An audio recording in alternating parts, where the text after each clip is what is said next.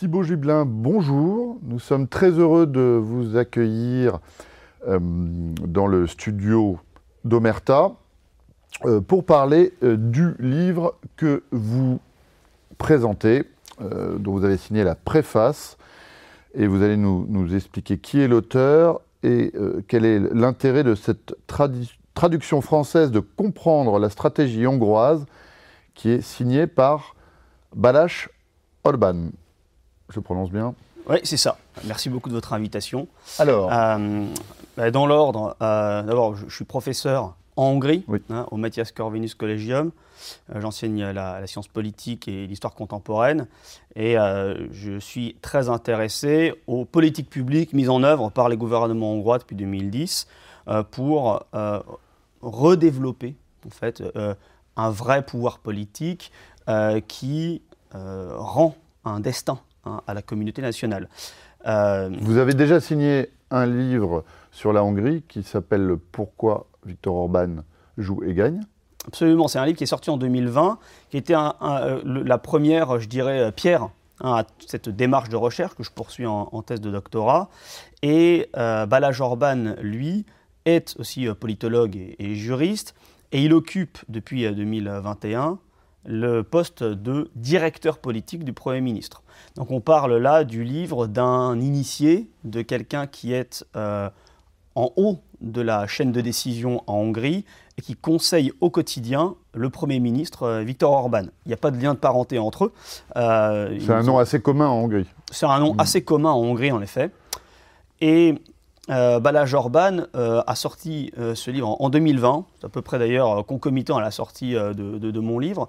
mais là, c'est un livre des décideurs hongrois à l'intention d'abord des Hongrois pour expliquer ce qu'ils veulent sur le long terme. Euh, la politique, ça ne se limite pas à l'administration des choses le temps d'un mandat, c'est donner un destin à la communauté nationale et inscrire cette communauté nationale dans le cadre civilisationnel européen. Euh, donc euh, on est sur, je dirais, une, vision politique à long terme et il me semblait très utile de présenter euh, en France euh, ce, travail de présenter cette vision de faire de la politique euh, qu'on a momentanément oubliée. Et c'est pourquoi je, suis très heureux que l'Institut Iliade se soit associé à ce travail, puisqu'il a, financé la traduction, et l'édition de la nouvelle librairie ont, décidé de porter ce livre à la connaissance du, lectorat français. et je pense que la discussion sur le contenu de ce livre va, être passionnante. c'est très intéressant d'avoir ce document puisque un des problèmes euh, pour les Français de leur rapport à la Hongrie, c'est que la langue hongroise est un peu orpheline.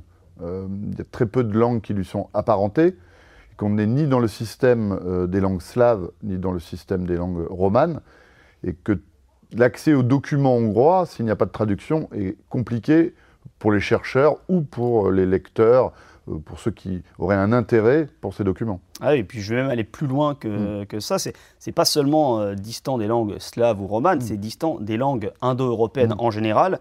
Et les, systèmes de parenté qu'on peut trouver, euh, le hongrois étant une langue agglutinante, c'est une parenté mais qui n'a aucun rapport sur le plan du lexical, mais avec le finnois, l'estonien, et encore plus loin euh, des, rapports dans la structure grammaticale avec les langues turques. Euh, mais euh, la Hongrie, les peuples magyars, c'était un peuple qui a, évolué pendant on ne sait combien de millénaires sur un type de population semi-nomade en Sibérie, dans la région ouralienne. Et donc en effet, ils apportent en Europe, et c'est intéressant de le, mentionner, ils apportent en Europe une forme d'originalité, une spécificité nationale qui fait que la Hongrie euh, se conçoit, conçoit sa contribution à la civilisation européenne précisément en, euh, imposant hein, une forme nationale très spécifique. Alors, avant d'attaquer la question des, idées politiques et de,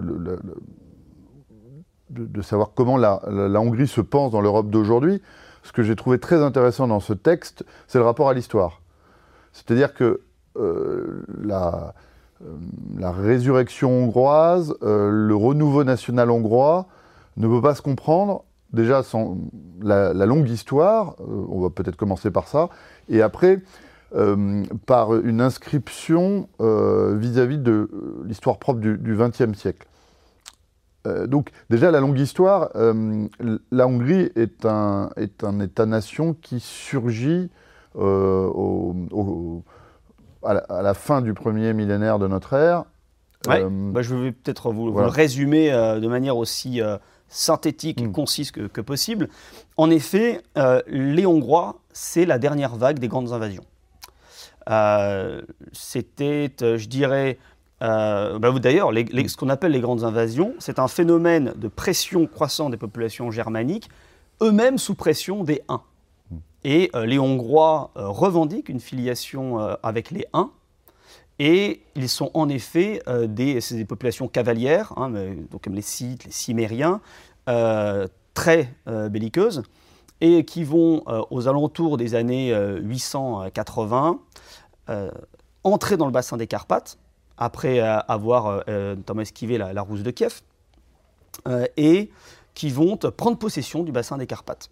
On est à une époque où les invasions sarrasines ravagent les côtes de la Méditerranée, et où les invasions euh, normandes sont aussi euh, d'ailleurs une queue de comète des invasions germaniques et, ravagent donc euh, toutes les, toutes les voies fluviales de, l'Europe occidentale.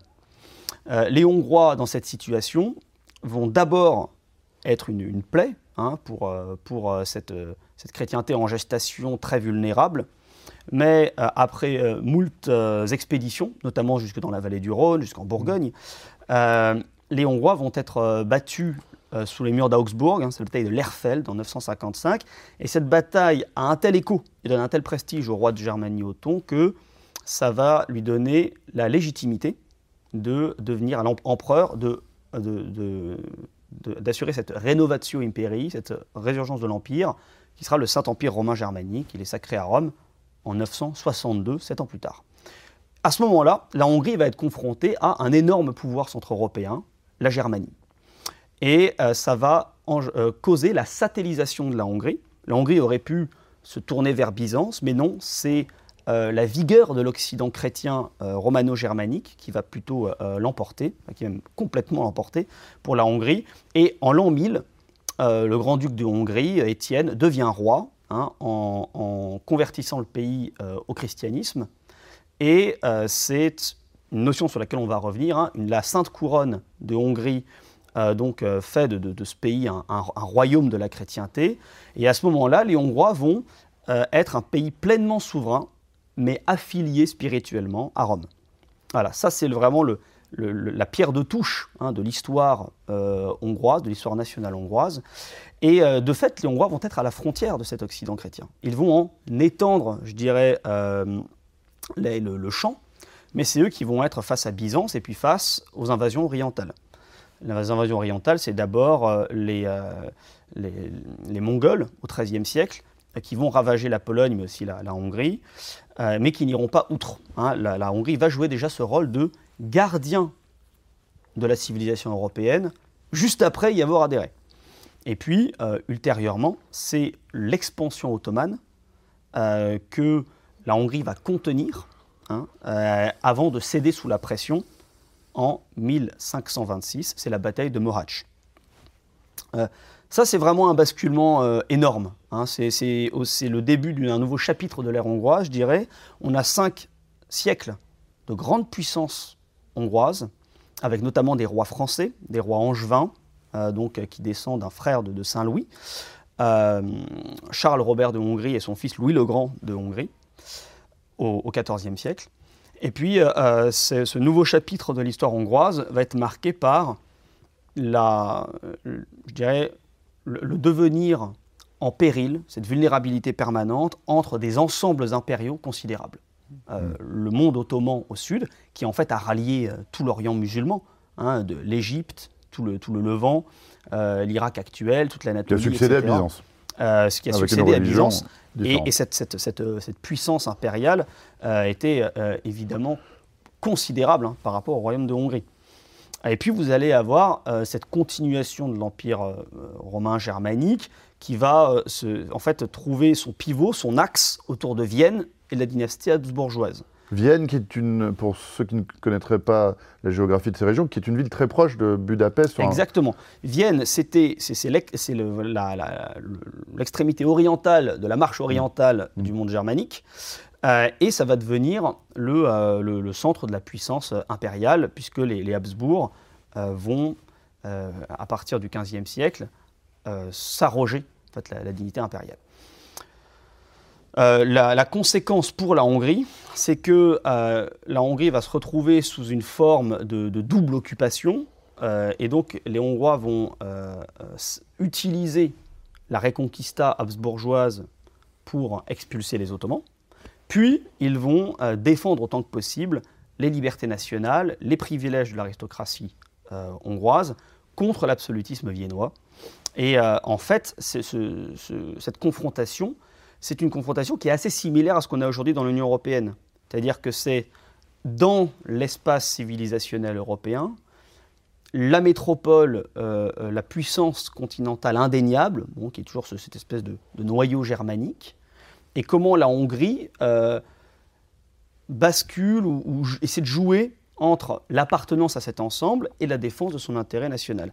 Et les Hongrois ont cette culture-là, cette culture de défendre l'intégrité de la nation avant la modernité, mmh. euh, avant l'époque contemporaine, avant cette euh, reformulation de l'histoire de la carte européenne selon des États-nations, la Hongrie est déjà un peuple, une nation qui se considère comme ayant un destin singulier euh, tout en appartenant à la civilisation européenne.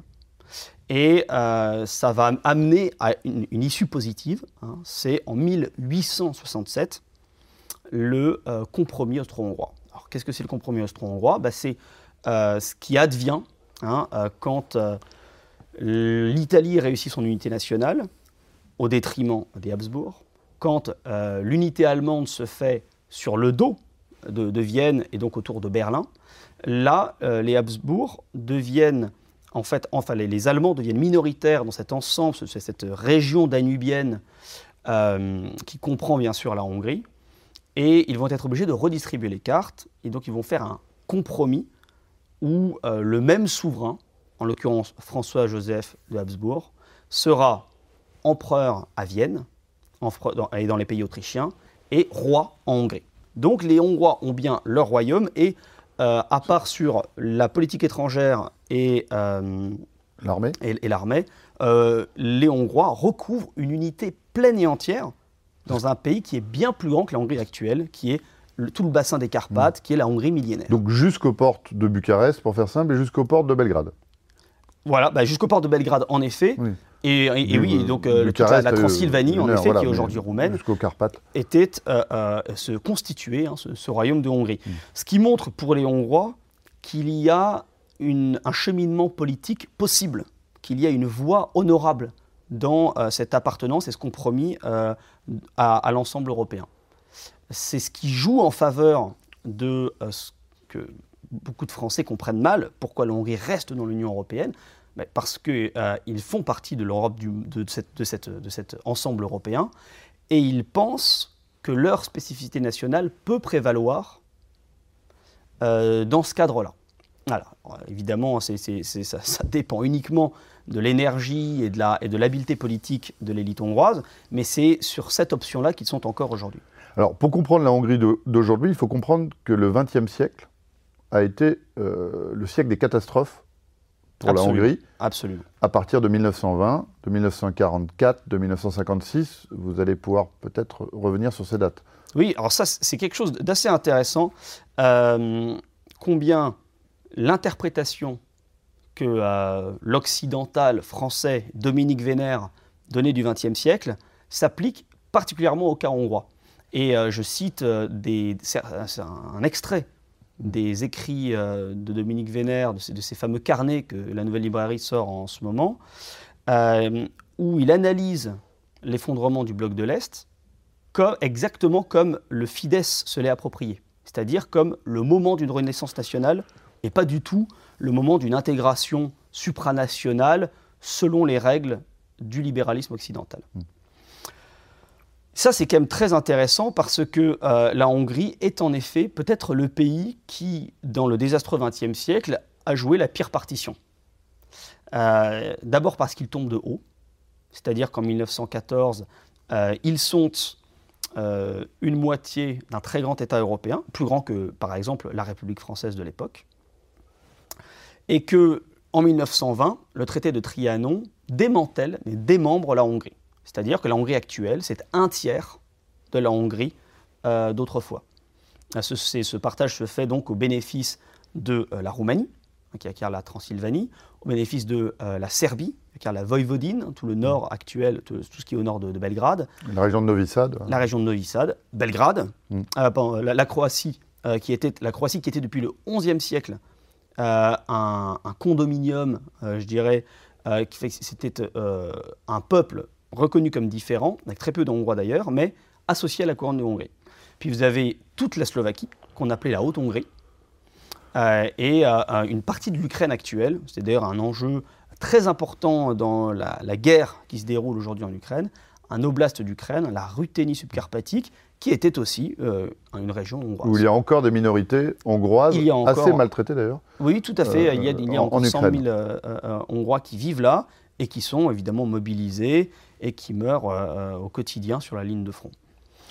Alors, ce, moment 1920 euh, euh, conclut en plus une après-guerre absolument désastreuse, puisque dans la foulée de la défaite, c'est la première république hongroise est, proclamée suite à un coup d'État bolchevique, hein, la République des Conseils de Belakoun, qui est une expérience tout à fait traumatisante euh, des, livres des frères Tarot très intéressants sur le, oui, tout à fait, tout à fait, tout à fait. Beaucoup de reportages, euh, beaucoup de. La, France s'intéressait beaucoup plus à la Hongrie dans l'entre-deux-guerres qu'elle ne s'y intéresse aujourd'hui. Alors ça, ça, on, va y venir. Euh, vous avez donc cette, mm. cette République des Conseils mm. qui est avec un, Trotsky local qui a fait les, mêmes désastres, mais l'amiral Horthy mm. a finalement pris le pouvoir et il a instauré dans ce qui ne pouvait plus avoir un roi, euh, une régence. Euh, donc il était régent de Hongrie. Et c'est très lié, on y reviendra, euh, justement cet esprit, cette vision de, l'État en, Hongrie par rapport à la couronne de Saint-Étienne, mais on y reviendra. On y reviendra. On ne peut pas comprendre le régent Ortiz. mais, mais on ne comprend pas la vision de, de, l'État qu'ont les Hongrois. Tout à fait. Mm. Et, et, pour compléter ce que mm. vous disiez sur cet intérêt réciproque des pays mm. entre eux, eh bien c'est qu'avant le rideau de fer, on ne concevait pas cette séparation est-ouest de l'Europe. Euh, c'est quelque chose qui commence d'ailleurs à s'atténuer aujourd'hui parce que ça fait quand même plus de 30 ans que la guerre froide est terminée. Mais euh, vous aviez euh, la possibilité de, vous preniez le train à Paris, vous arriviez à Bucarest quelques jours plus tard, il n'y a pas de, pas de problème. et les Hongrois s'intéressaient beaucoup à la France parce que l'hégémonie culturelle française était évidente encore à cette époque-là. L'usage du français était très important. Euh, et aujourd'hui, ça s'est bien atténué parce que, évidemment, c'est la langue anglaise qui l'a vraiment emporté. Euh, L'entre-deux-guerres en Hongrie, euh, pendant l'entre-deux-guerres, la Hongrie est une puissance révisionniste. elle veut revenir sur les traités qui ont conclu la Première Guerre mondiale. Donc, elle va se retrouver dans le camp de l'Allemagne et elle va être engloutie dans le désastre. Et donc, en, en 1944, quand l'amiral Ortiz souhaite faire la paix avec l'URSS, euh, puisque, enfin une paix séparée, puisque la partie est perdue pour l'Allemagne. Euh, L'Allemagne va refuser évidemment euh, cette, cette, cette, option.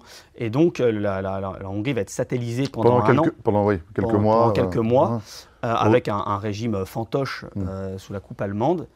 Et ils vont donc passer de la, domination allemande nationale-socialiste à la domination russe communiste. Euh, euh, et, donc là, on entre dans les, les, 4-5 euh, décennies de, soumission à, Moscou qui sont encore prégnantes, et principalement à cause de cette révolution de 1956. En 1956, on est dans le dégel, Staline est mort en, 1953, et les Hongrois se laissent un petit peu entraîner dans ces revendications d'accommoder le communisme de la manière la plus, je dirais, légère, pour qu'il soit le plus léger possible. Et euh, la, réponse euh, de l'armée rouge va être euh, forte. Et donc la révolution va être écrasée. Vous avez après 56, un, mais de fait, comme les Hongrois ont la capacité à aller, si je puis dire, au casse-pipe, ça va leur donner une, droit à une indulgence particulière de Moscou et, le, communisme en Hongrie va être en effet un peu plus allégé. et c'est la figure de la Hongrie pendant ces 30 années avant l'effondrement du système socialiste, c'est Janos Kadar, hein, qui va du coup trouver le moyen de développer une économie qui est plus libre qu'ailleurs.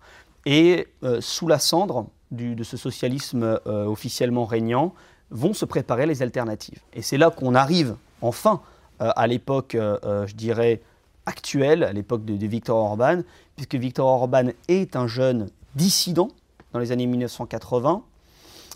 il fonde en 1988 avec d'autres camarades le Fidesz, hein, c'est-à-dire l'Alliance des jeunes démocrates, qui est un mouvement interdit aux jeunes euh, membres du Parti communiste et qui est interdit aux plus de 35 ans, donc il y a vraiment la volonté euh, d'aller chercher la ressource nationale dans sa jeunesse.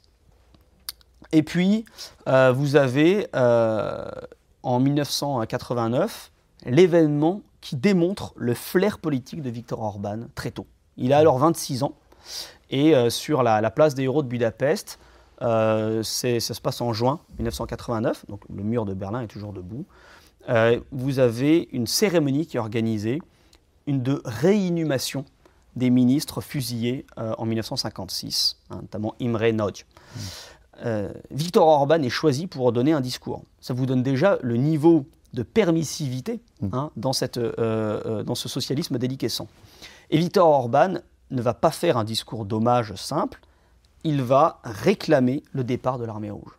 Il y a 300 000 personnes euh, et, la, diffusion de ce discours a un impact considérable. Quelques jours plus tard, le rideau de fer cède à la frontière austro-hongroise, mmh. tout un symbole. Les notamment les populations de Berlin-Est, passant par les autres pays communistes, euh, arrivent en Hongrie et traversent la frontière pour aller vers l'Autriche. Et c'est ce qui crée cette espèce de, fuite et de, mm. dysfonctionnement dans euh, l'intégrité du, bloc de l'Est. Et ça alimente les revendications euh, des Berlinois de l'Est. Et, donc il y a un rôle là-dedans, il, y a, il y a une conséquence, un rapport de cause à conséquence avec l'effondrement du, mur de Berlin et euh, la fin du communisme en Europe. Alors la fin du communisme en Europe, pour les Hongrois, ça veut dire la fin de Yalta. Ça veut dire la fin de la cataclysmique guerre de 30 ans de 1445 et de cette suggestion de l'Europe euh, sous la coupe des Russes et des Américains. Mm. Alors, en ce qui concernait les Hongrois, c'est l'occupation russe et communiste le problème, mais ils envisageaient de renouer avec la civilisation européenne unitaire et non pas d'entrer dans un, un, autre protectorat. Alors de fait, les pays économiquement euh, laminés hein, par des décennies de communisme vont être satellisés par, euh, euh, par l'Occident. Et pendant un moment, le modèle occidental va exercer une forme de fascination. Bah, pour revenir à Berlin, vous avez peut-être vu le film Goodbye Lenin, hmm. vous avez cette fascination un peu ingénue des Allemands de l'Est pour quelque chose qui semble fonctionnel, etc. Ça s'applique aussi aux autres pays d'Europe centrale, et notamment les Hongrois. Alors, euh, pour continuer notre conversation, je pense que dans un premier temps, euh, il serait intéressant de voir comment le pouvoir hongrois actuel se réapproprie euh, cette histoire millénaire, et dans un second temps, de voir comment, à partir de, cette, histoire réappropriée, la Hongrie d'aujourd'hui conçoit son rôle régional, puisque c'est avant tout une puissance régionale par sa taille assez modeste en termes de, de, population, euh, sa puissance stratégique assez limitée à cause des défaites successives du XXe siècle, comment cette petite nation conçoit son rôle? Donc d'abord, euh, aujourd'hui, euh, Victor Orban entend réinscrire la Hongrie contemporaine dans cette tradition euh, cette tradition euh, qui n'est pas seulement historique, mais qui a aussi des traits spécifiques en termes de philosophie politique. Et là, il faudrait aborder cette question de la couronne de Saint-Étienne, euh, qui est présente dans, le texte de, de Orban que vous avez présenté, Thibaut Gibelin. quand on va visiter le Parlement aujourd'hui à Budapest, au centre, il n'y a pas la Constitution, il n'y a pas la, statue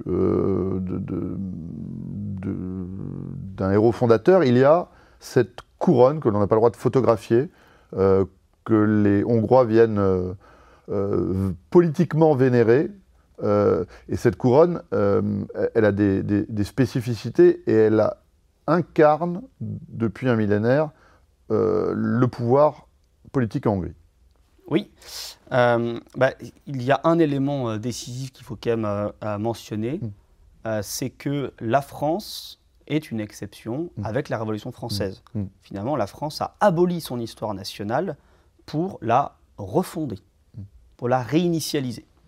et la Hongrie n'a pas connu cela. Donc, il n'y a pas un, mur qui sépare la Hongrie du Xe siècle, du XVe siècle, du XVIIIe siècle, du XXIe siècle. Euh, et cette couronne, en effet, en elle réside la souveraineté. En elle réside la légitimité du pouvoir politique. C'est pourquoi euh, le, roi euh, était élu par ses pairs, et puis, après cette élection, on lui a posé la couronne. Et alors, sa souveraineté à la souveraineté démocratique de cette euh, euh, élection nobiliaire s'associer le, la, bienveillance divine. Le, cas de, cette couronne est spécifique parce que ça, permet de, marquer la continuité des siècles au-dessus des individus. Et de ce point de vue, quand les Hongrois euh, rejettent la doctrine marxiste avec, euh, euh, donc en, 1990, sur quoi retombent-ils Est-ce qu'ils retombent sur une conception libérale de la démocratie qu'on leur a imposée avec la Société des Nations dans le cadre de leur humiliation et de leur démembrement politique au début des années 1920 Non. Euh, il retombe sur des conceptions propres, des conceptions antérieures. Et ce que dit Balaj Orban, euh, ce qu'il explique dans ce livre, c'est que la mission de l'élite politique hongroise, c'est de donner dans ce 21e siècle, dans le cadre d'une économie mondiale intégrée, etc., les moyens de la renaissance nationale en tant que nation de la Sainte Couronne, en tant que peuple d'Arpad, Hein, donc le chef des tribus magyars qui a conquis le bassin des Carpates il y a plus de 1000 ans. Et euh, c'est ça euh, que euh, l'élite hongroise doit accomplir. Hein, l'élite hongroise n'est pas en charge de la paix perpétuelle conçue par Kant ou d'un projet de dépassement des nations pour que les individus puissent s'autodéterminer dans une société euh, qui repose exclusivement sur l'extension du droit des individus. Ce que, ce que les Allemands appellent euh, le patriotisme constitutionnel. Un patriotisme constitutionnel qui malheureusement est dévoyé, euh, puisque il ne s'agit pas simplement de respecter en fait une constitution, il s'agit de trouver dans cette constitution euh, avec euh, la jurisprudence mm. euh, et, en fait le pouvoir des juges, mm. la manière d'extorquer mm. des concessions à la nation en tant que collectivité, en, tant que, communauté historique, au bénéfice de l'individu mm-hmm. désaffilié. Tout à fait. en fait, la Hongrie s'appuie puissamment sur sa constitution.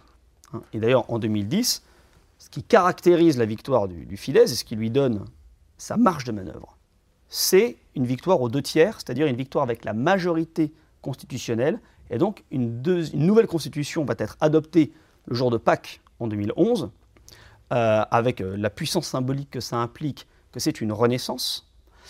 Et euh, cette constitution place la, nation, définit la nation comme la communauté nationale hongroise, et place la famille comme étant le mariage d'un homme et d'une femme euh, qui permet de donner des enfants, euh, et euh, appuie de manière évidente sur l'importance du travail pour l'accomplissement de l'homme et qu'il trouve sa place dans la société.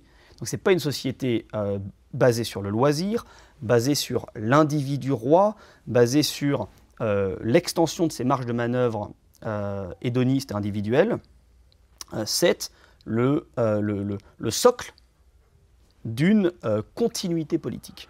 Alors, ce qu'il y a d'intéressant dans la spécificité politique hongroise, et ce que montre très bien ce, livre une nouvelle fois, c'est euh, que finalement l'affaire de la couronne de Saint-Étienne est, une sorte de version nationale de la théorie des deux corps du roi, de Kantorowicz, mmh. et qui a une, variation qui est en même temps très attachée à la notion, non pas de libéralisme, mais à la notion de liberté, beaucoup plus qu'en France. Euh, on, sent plutôt une proximité d'ailleurs avec euh, la monarchie britannique. Parce il y a cette Magna Carta hongroise qui apparaît euh, dès le XIIIe siècle. Et, mais c'est une conception non pas libérale, mais une conception très attachée aux libertés. Et on le sent aussi dans l'intégration dans l'histoire nationale hongroise des événements de 1848. En France, 1848 appartient à l'histoire de la gauche. En 1848, euh, lorsque l'aristocratie hongroise secoue euh, les pesanteurs de, euh, de, la, monarchie ou de, l'empire plutôt, puisqu'il va imposer ce concept de double monarchie, mais on, secoue l'empire des Habsbourg. on a une utilisation conservatrice de la liberté, là où en France, euh, cette tradition de 1848 n'appartient pas du tout au conservatisme. Alors, euh, c'est un point sur lequel, en effet, euh, on, pourra insister. Mm. le, le, séisme révolutionnaire mm. français en, 1989 se d'abord la bienveillance en Hongrie, comme dans mm. très nombreuses parties de l'Europe parce qu'il s'agit d'aller vers plus de liberté. C'est quand même vraiment dans, dans l'air du temps. Euh, en revanche, dès 1792, c'est euh, le, roi euh, complètement, je dirais, amoindri dans, ses prérogatives, le roi Louis XVI, déclare la guerre au roi de Bohême et de Hongrie. et donc, ces tendances révolutionnaires jacobines, cette convention qui prend la main, cette République française devient l'ennemi déclaré, déclare la guerre aux Hongrois. Donc vous allez avoir par une réaction euh, de défense euh, l'identification euh, de la Hongrie à l'ordre monarchique européen tel qu'il va vaincre en 1814 et 1815 et durer hein, avec la Sainte Alliance, le Congrès de Vienne. Bien. Cette situation, elle n'empêche pas que le, siècle de Bonaparte ce siècle euh, des libertés nationales euh, que euh, Stendhal évoque magnifiquement dans la Chartreuse de Parme. On voit la, puissance mobilisatrice du mythe national dès la fin du XVIIIe siècle. Eh bien, ça va aussi germer en Hongrie. Et vous avez un des personnages principaux de la révolution du printemps des peuples en Hongrie, Chandor Petöfi, qui est un, poète important en Hongrie, qui lui lit Saint-Just, qui est un ardent euh, partisans de la République euh, par détestation des Habsbourg, qui sont euh, l'apesanteur monarchique et la puissance étrangère. Donc vous allez avoir une, schizophrénie entre les partisans de la continuité historique et de la loyauté dynastique, et ces autres partisans de la continuité nationale qui adhèrent à l'État-nation tel qu'il doit s'imposer euh, en Europe au fil du siècle. Et on sait, malheureusement, ça va amener à la paix armée de la fin du 19e siècle, puis aux boucheries euh, de 1914-45. Aujourd'hui, la Hongrie est sortie de cet équivoque. ce qui est très intéressant, c'est que Viktor Orban, et le Fidesz tel qu'il est aujourd'hui, représente la fusion de ces deux tendances. Vous avez dans le discours du Fidesz la volonté de réenraciner la Hongrie, d'enraciner plutôt, de cultiver l'enracinement de la Hongrie dans la vieille histoire européenne et la continuité de la chrétienté d'Occident. Et vous avez aussi l'aspect euh, national tel que le 19e siècle l'a conçu et développé. Et finalement, c'est euh, le, rapprochement, la synthèse entre Chandor Petefi et Metternich, mm. euh, qui, était évidemment absolument opposés qui n'ont absolument rien à se dire quand Metternich est, chassé, du pouvoir en, 1948 et que Chandor Petefi plaide pour que les Hongrois se lèvent, brisent leurs chaînes et rompent leurs liens avec le passé. Mais là, je voudrais enfin, simplement expliquer pourquoi il y a cette mm. synthèse qui est réalisée. C'est simplement parce que ce sont des clivages d'hier et que le clivage euh, actuel, c'est la confrontation de ces tendances euh, traditionnelles différemment formulées face au mondialisme occidental aujourd'hui, face au transhumanisme, face euh, à l'abolition des peuples européens dans une submersion migratoire totale, etc. Donc en fait, c'est assez logique que, ces antagonismes soient clos, puisque de nouveaux défis euh, hmm. historiques se sont présentés. Et d'ailleurs, une mobilisation de l'histoire de la Hongrie, y compris euh, sur un plan politique, puisqu'aujourd'hui, l'ambassadeur de Hongrie à Paris n'est autre que le petit-fils du dernier roi de Hongrie. Oui, euh, la, Hongrie entend tirer parti de toutes ses ressources, puisqu'elle en, elle en, a d'ailleurs moins qu'un grand pays comme la hmm. France. Et le, vous avez deux Habsbourg dans le corps diplomatique hmm. hongrois, un qui est ambassadeur auprès du Vatican, et l'autre ambassadeur. De la branche cadette, la branche palatine.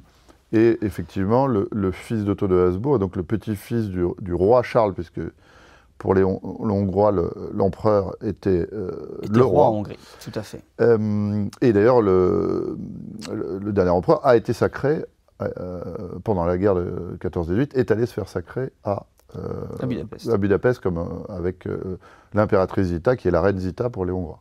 Oui, donc, la Hongrie, c'est un très bon exemple mm. euh, pour insister sur, insister sur euh, cette, euh, ce, goût de la continuité historique mm. et, le, et, le, sentiment que même si les Habsbourg ont été considérés comme une puissance occupante tant qu'il fallait gagner des marges de liberté mm. face à l'absolutisme viennois, à l'aune des enjeux présents, c'est la grande dynastie européenne euh, dont euh, nous sommes, euh, dont ils sont des, des, des surgeons. Mm. Et ils entendent voilà, tirer parti de ce prestige et de cette continuité historique. Est-ce qu'il n'y a pas une parenté à faire entre justement cette démarche d'intégration d'une continuité historique qu'on trouve chez Victor Orban et celle que, qui habitait dans, dans, dans, les années 60 le général de Gaulle? Est-ce qu'il n'y a pas dans cette euh, volonté de dépasser les, antagonismes historiques euh, une, parenté Est-ce qu'il y a aujourd'hui un intérêt euh, des politiques hongrois pour, par exemple, l'exemple gaulien ou gaulliste? Absolument. Ah, ça, c'est évident. Hmm. c'est évident. La, figure du général de Gaulle est une figure respectée et qui, et qui inspire hmm. en Hongrie aujourd'hui. je dirais que euh, la situation en plus est grosso modo la même, c'est-à-dire que c'est euh, défendre les prérogatives nationales à l'intérieur d'un ordre américain dont on n'a pas les moyens de sortir. Et donc il y a une parenté entre les deux, et aussi une parenté dans les deux cas de risquer euh, simplement de tenir à bout de bras une spécificité nationale, mais à laquelle on ne donne pas toutes ses chances, puisqu'on reste dans euh, le, bain, je dirais, de tendance anglo-saxonne ascendante et, souveraine. Euh, alors, la différence cependant, c'est que euh, Victor Orban est arrivé au pouvoir pas par la crise algérienne qui ramène le général de Gaulle au pouvoir en 1958, mais par une élection triomphale, mmh. et qu'il a réussi à renouveler euh, une majorité des deux tiers en 2014, en 2018 puis en 2022, alors que le général de Gaulle a été mis en balotage en 1965 lors de la seule élection euh, présidentielle à laquelle il a concouru. Euh, parce que la situation est tellement plus difficile pour les Hongrois, hmm. leurs ressorts sont, moindres. Il n'y a, pas la possibilité pour les Hongrois de faire un plan Mesmer hmm. et de couvrir le pays de centrales nucléaires et de devenir une grande puissance nucléaire. Ce que peuvent faire les Hongrois, c'est s'associer à la fois aux Russes, hmm. c'est-à-dire à Rosatom, pour doubler la production nucléaire à Pach, mmh. hein, la centrale mmh. nucléaire hongroise, et de s'associer à, euh, la France mmh. via Framatome euh, pour remplacer Siemens qui a décidé de, quitter la, partie. Donc on est sur un jeu d'équilibre et la, voilà, la volonté de ne pas dépendre des mêmes, enfin d'un seul, seul partenaire, alors que la France du général de Gaulle avait les moyens de devenir en quelques années l'une des principales puissances nucléaires du monde. Ah, la, Hongrie, pour euh, ceux qui nous regardent, c'est 10, millions d'habitants, même, pas. Même pas. Même pas. Et la Hongrie a perdu euh, en plus des habitants hmm. euh, parce que la natalité hmm. n'est pas suffisamment bonne pour renouveler la population, quoique la natalité s'améliore, mais enfin, ça ne suffit pas encore. Et puis vous avez eu, à partir de 2004, déjà avant 2004, hein, depuis la chute du communisme, vous avez un exode de Hongrois, mais avec l'entrée dans l'Union européenne et dans Schengen, l'exode des populations hongroises mm. euh, s'est aggravé. Et euh, ça a commencé à évoluer sous euh, les mandats de Viktor Orban. Et même depuis 2019, il y a plus de Hongrois qui rentrent au pays que de Hongrois qui mm. en partent. Donc on a des tendances qui sont Enfin, il n'y a, pas de cas désespéré, bien sûr. Mm. D'ailleurs, évidemment, la politique n'est pas le lieu du désespoir. mais ces tendances sont, sont, sont, sont très, quand même très, très fragile. Hein. Hmm. La, Hongrie est une petite puissance géopolitique. Son armée a été décapitée après 1920. Euh, pour, comparer, la, Roumanie a le double de la population, même plus, et euh, a une armée, tout du moins en termes d'hommes, bien supérieure.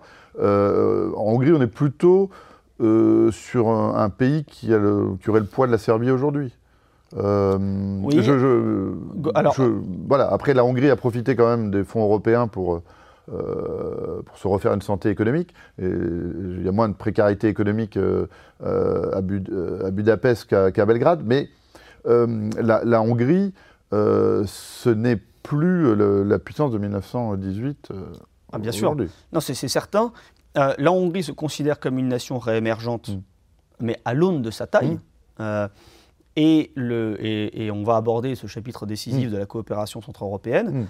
Euh, la, Hongrie se considère, enfin, considère qu'il y a des cercles concentriques d'intérêt stratégique.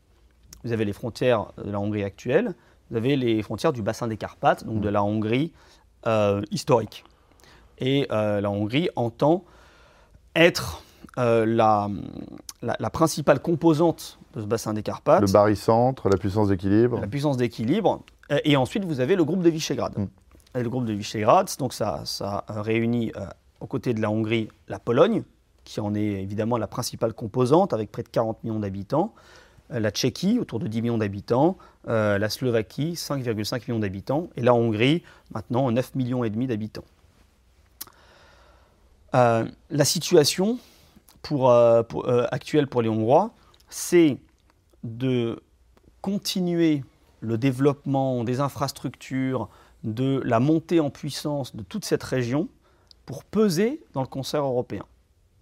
Et l'une des raisons de cette fédéralisation à tout craint euh, de l'Union européenne que Bruxelles euh, défend, c'est d'empêcher cette tendance centre-européenne de devenir euh, un, concurrent hein, à, ce, à ce, monolithe carolingien, donc France, Allemagne, mmh. Benelux. Et est-ce que ceux qui sont le, le plus motivé pour mettre des bâtons dans les roues de la, Hongrie et des autres pays que vous évoquiez, euh, ce n'est pas la puissance allemande qui aujourd'hui s'inquiète euh, de, de ce renouveau euh, des pays d'Europe centrale? Alors, je dirais que ces pays se connaissent très bien. Hmm. Il y a une communauté de destin évidente avant 1945. Euh, il y avait une part importante de population allemande dans tous ces pays. Hmm. Et depuis, euh, euh, depuis ce, fameux Drang nach Osten, ce hmm. mouvement vers l'Est, du 11, 12, 13e siècle. Hein. On appelait les Saxons. Ce sont des, des, populations qui, qui étaient, je dirais, organiques hein, hmm. dans, ces pays, qui contribuaient à, la vie nationale. Et du coup, enfin, l'Allemagne, en fait, a changé de visage avec le nationalisme du 19e siècle, hmm. où euh, finalement le, rattachement euh, à la nation allemande prévalait sur les la loyauté euh, ou, la, vie communale des pays où ils étaient installés. et ils l'ont payé très cher, puisque c'est ça qui a impliqué, toutes les, qui a justifié toutes les expulsions de 1945. On parle quand même de plus de 10 millions hmm. d'exilés. Aujourd'hui, l'Allemagne, je dirais que euh, elle, elle, elle, est très fragilisée sur certains aspects, mm. notamment l'effondrement démographique, mm. et elle le compense en captant euh, la jeunesse des, pays voisins. Les pays baltes, mais aussi euh, ces pays du groupe de Visegrad. Tant et si bien, par exemple, que on, je disais très récemment dans, Le Monde que la Croatie fait venir une immigration de travail d'Indiens, de, Philippins, pour remplacer d'énormes trous Hein, pour combler d'énormes trous, de la jeunesse croate partie en Allemagne. En, Roumanie, c'est la même chose. Ah, la Roumanie est dans, le même cas, avec euh, aussi une attraction de, l'Italie. Euh, mm. euh, plus ça va vers l'Est, je dirais, mm. et plus la saignée démographique est grave. Mm.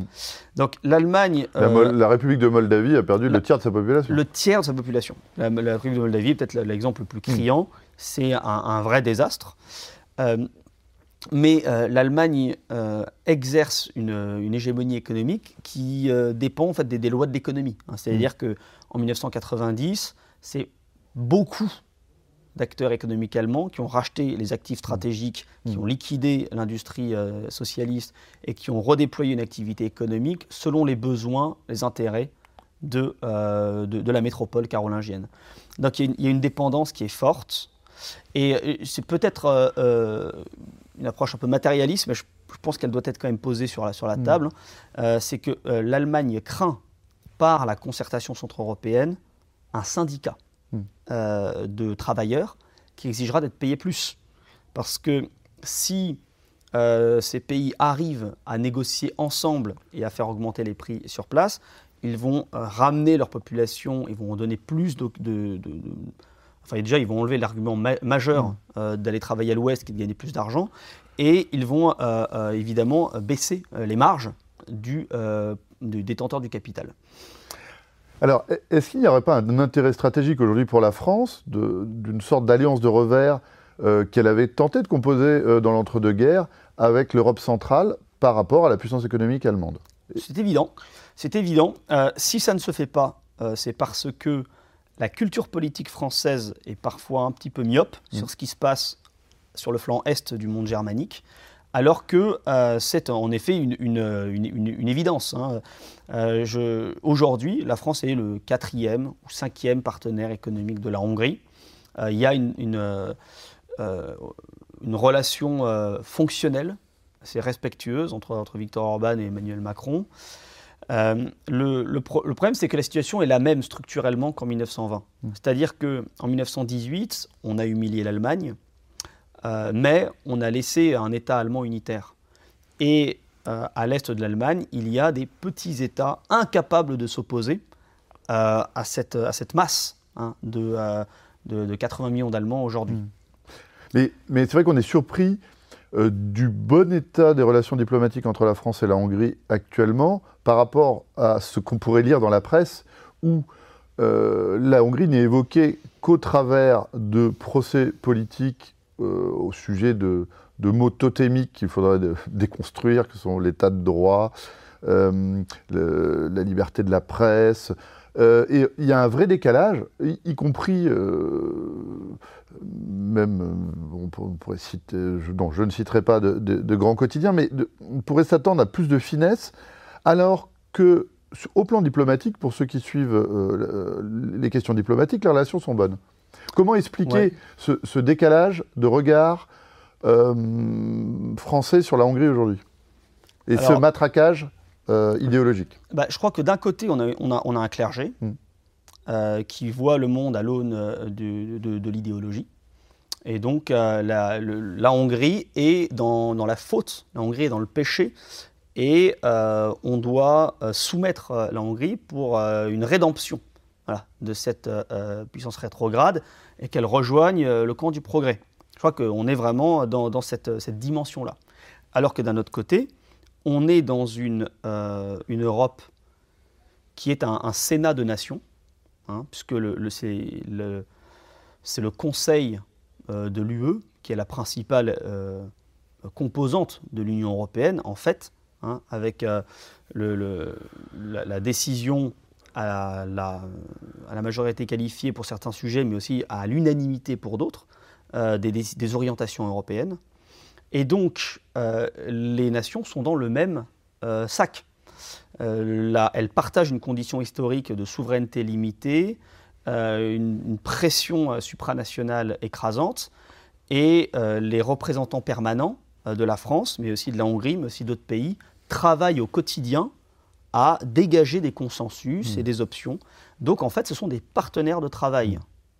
Et donc on n'est plus dans l'idéologie, on n'est plus dans le récit Mm. euh, apocalyptique euh, de euh, l'oppression de minorités ou que sais-je. Voilà, je crois que euh, l'exercice du pouvoir politique assagit et donne euh, une- peut-être une, lecture euh, des événements et une connaissance plus fine des réalités que euh, l'écran de fumée médiatique. Alors, ma, dernière question euh, sera sur la perception de, la religion dans la société hongroise. D'abord, il faut peut-être rappeler que la Hongrie, c'est une longue cohabitation entre le protestantisme et le catholicisme.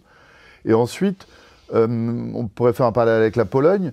Euh, alors que la chute du mur euh, pour le- les traditions démocrates chrétiennes en Europe de l'Ouest ont signifié la, fin du, jeu, effondrement de la, démocratie chrétienne d'abord en Italie. Euh, elle a toujours été moins puissante en France, mais il y a une disparition de la tradition démocrate chrétienne qui avait été très forte avec le MRP en France. Et aujourd'hui, on voit euh, le début de l'effondrement de la, démocratie chrétienne allemande. Alors qu'en Pologne ou euh, en Hongrie, sous une forme conservatrice, on, on assiste plutôt à une restauration de cette tradition démocrate chrétienne. Euh, en fait, l'approche de la religion euh, en Europe centrale, c'est que c'est plutôt le ciment euh, communautaire Mm. et moins euh, l'introspection voilà, d'une foi personnelle. Euh, donc le- la différence se situe d'abord à ce niveau-là. Mm. Ensuite, les, les pays d'Europe centrale se sont ralliés plus tardivement hein, à cette chrétienté et ils s'y sont ralliés en tant que peuple constitué avec leurs élites. Donc ils ont adopté le catholicisme pour euh, exister de plein droit dans cet ensemble européen euh, de facto et euh, pour maintenir l'intégrité de leur culture nationale. Et pas parce qu'il y a eu un zèle évangélisateur. Je crois que c'est quelque chose d'assez important à mentionner. Euh, en Hongrie, il y a, vous l'avez très bien dit, euh, beaucoup de protestants, à l'est Y, compris pays. Viktor Orban. Victor Orban, une famille calviniste, Mm. euh, comme l'amiral Horthy, qui est le grand euh, dirigeant hongrois de la première partie du XXe siècle, comme euh, Lajos Kossuth, qui est le, le, grand, le grand homme de la révolution de 1848-49. Donc c'est quelque chose de décisif, c'est même les plus nationalistes des Hongrois, puisqu'ils sont pas, n'étaient pas déchirés entre la loyauté envers le souverain Habsbourg, qui était euh, Ouin, et qui était euh, l'un des, des principaux euh, chefs d'État catholiques d'Europe, avec le roi de France, donc il y en avait un, euh, et euh, l'intérêt national hongrois. Hein, les calvinistes, eux, justement, euh, repoussaient euh, le- la limiction allemande, euh, autrichienne dans leur vie politique, euh, en même temps que le catholicisme. Euh, la, différence euh, à laquelle ils sont confrontés les, voilà, les Hongrois les Polonais par rapport à, l'Ouest, voilà, c'est que euh, cette euh, identité religieuse euh, leur a servi de ciment face à une grande, un, grand assaut extérieur. Euh, ils se sont reconnus comme euh, chrétiens, en fait, principalement étant confrontés à, des hordes mongoles ou aux Ottomans. Et en ce qui concerne les Polonais, c'est très intéressant de, de voir la différence entre la Hongrie et la Pologne. Euh, Qu'est-ce qui a fait la euh, Pologne euh, fervente catholique dans ce XXe siècle? C'est d'avoir été confrontée au protestantisme à travers le nationalisme prussien. Mm. C'est d'avoir été confronté euh, aux, aux- aux Russes hein, à travers l'orthodoxie et d'avoir été considéré par les Russes comme des Slaves égarés. Donc, il y a eu une, une fusion. Euh, du catholicisme, Une sorte de national-catholicisme. une sorte de qui national qui n'est pas naturel forcément pour la religion catholique, mais qui en tout cas en Pologne euh, a trouvé une, une expression très naturelle. Et c'est exactement l'antagonisme pour les Tchèques. Mm. Les Tchèques, eux, euh, sont le pays, un des peuples les plus déchristianisés d'Europe. Mm. Et parce que le- le- leur, euh, leur religion nationale, qui s'affirme dès le XVe siècle, et la réforme hussite, Mm. va être considérée comme en fait une, ce qu'elle ce qu'elle est notamment, hein, une, une nationalisation du religieux Mm. au profit euh, des Tchèques et qui les distingue des Allemands. Puis, en 1620, à la bataille de la Montagne Blanche, un conflit, une bataille majeure de, de l'axe catholique et de l'axe protestant en Europe. Et la grande perdante de cette bataille, ça va être la noblesse tchèque, qui va être décapitée par la puissance habsbourgeoise. Les, les, Tchèques, la noblesse était la, plus, la plus protestante, et elle va être expulsée du pays. Donc, la recatholicisation baroque de la, contre-réforme va être euh, perçue comme une, euh, une dénationalisation et euh, une férule étrangère. Comme imposée de l'extérieur. Exactement. Donc, aujourd'hui, vous avez quasiment, enfin, vous avez un, christianisme résiduel en République tchèque, hmm. alors qu'en Pologne, il est structurel. Hmm. C'est parce qu'il y a des enjeux historiques. Hmm. Et la Hongrie se situe un petit peu entre les deux, mais, mais c'est quand même important de noter qu'il n'y a jamais eu de guerre de religion en Hongrie les, protestants et les catholiques ne se sont jamais fait la guerre. Euh, alors que, sous l'occupation ottomane, les Ottomans attisaient cette, mm. cette, différence en essayant de jouer sur les concurrences. Mm. Euh, donc voilà, je crois qu'il y a en fait l'aspect euh, idéologique ou le, les, convictions dogmatiques occupent une bien moindre place dans les pays d'Europe centrale qu'à l'ouest. Mm. Écoutez, Thibaut Gibelin, je vous remercie beaucoup. Cette euh, émission touche à sa fin, mais d'abord, euh, vous remercier pour la présentation de ce livre, donc ce livre de Balash Orban, qui est le principal euh, collaborateur politique aujourd'hui de Victor Orban. Il occupe le poste de directeur politique. Il est assis à, côté de Victor Orban à chaque Conseil des ministres et il a un rôle important pour tout ce qui est prospection intellectuelle et, et élaboration de la stratégie voilà, donc ce, livre, Comprendre la stratégie hongroise, vient de paraître à l'audition de la Nouvelle Librairie. Vous avez mis une phrase en exergue.